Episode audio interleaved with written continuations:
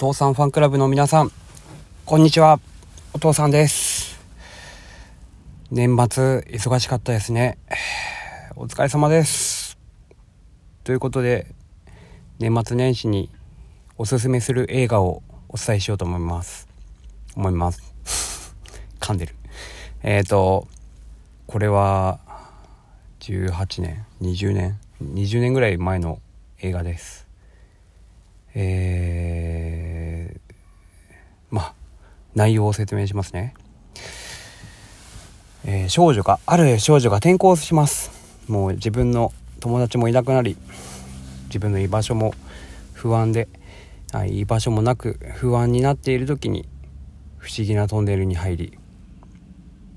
不思議な世界に入ってしまいお父さんとお母さんは家畜になりえー、人間に戻して帰りたいんだけどで「千と千尋」です。でその「千と千尋」の話で顔なしが出てくるんですけど、えー、今回は顔なしに注目して見てもらいたいと思います。というのは先ほど申し上げた千尋は居場所がなかったんですよね。で実はえー、顔なしも居場所がなかったんですよね。その共通点もあるんですがその2人の対照的なところ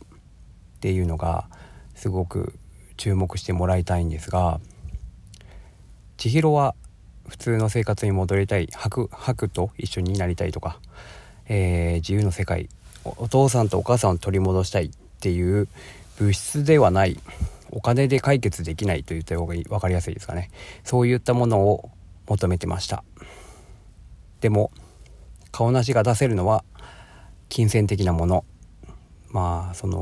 お風呂の札とかですね。あとは実際にお金とか。そういったものはいくらでも出せる。そこで必要以上にいらない。そんなにいらないとか。はっきり言われて欲しがれ欲しがれってなったんですよね。でこれって実は、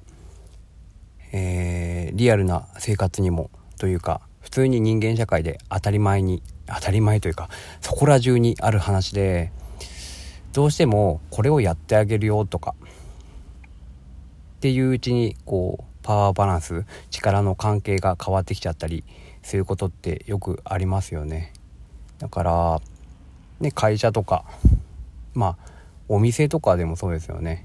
自分はお客さんだからとかっていうのもあるだろうし上司だからとかまあ親と子供だから親子の関係だからとかいうこともあるかもしれません。ね。逆に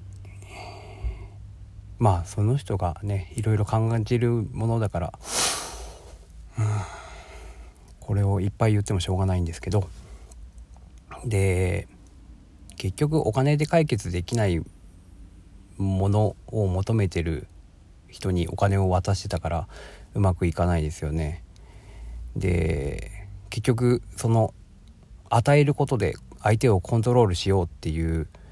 欲が生まれてきちゃって最終的に自分は愛をを与えてたつもりなのにただただエゴになっていたっていうのがあの顔なしであってでみんな周りに顔なしがいるよってお父さんは言いたいわけでもないしみんな顔なしになってしまうかもしれないしそれはねその人にその人ごとに、えー、一人一人みんな違うんであとそれをそれが悪いこととも言いな言わないしうんそういうことがあるよねっていうことを伝えたいと思います。そして最終的にまあ千尋はいいとして、えー、顔なしの最後の方では、えー、湯婆婆とですねあのお手伝いするんですね。編み物だったかな。なんか、えー、じゃああれをやってくれって言ってえー、こう手伝いをするんですけどでよく褒めて使うんですね。そうするとねどこにも行き場がなくて存在感もなくて何か物を与えることで自分の居場所とか自分を求める、えー、人たち仲間を作ろうとしていた顔なしが自然とその人の手伝いを通じて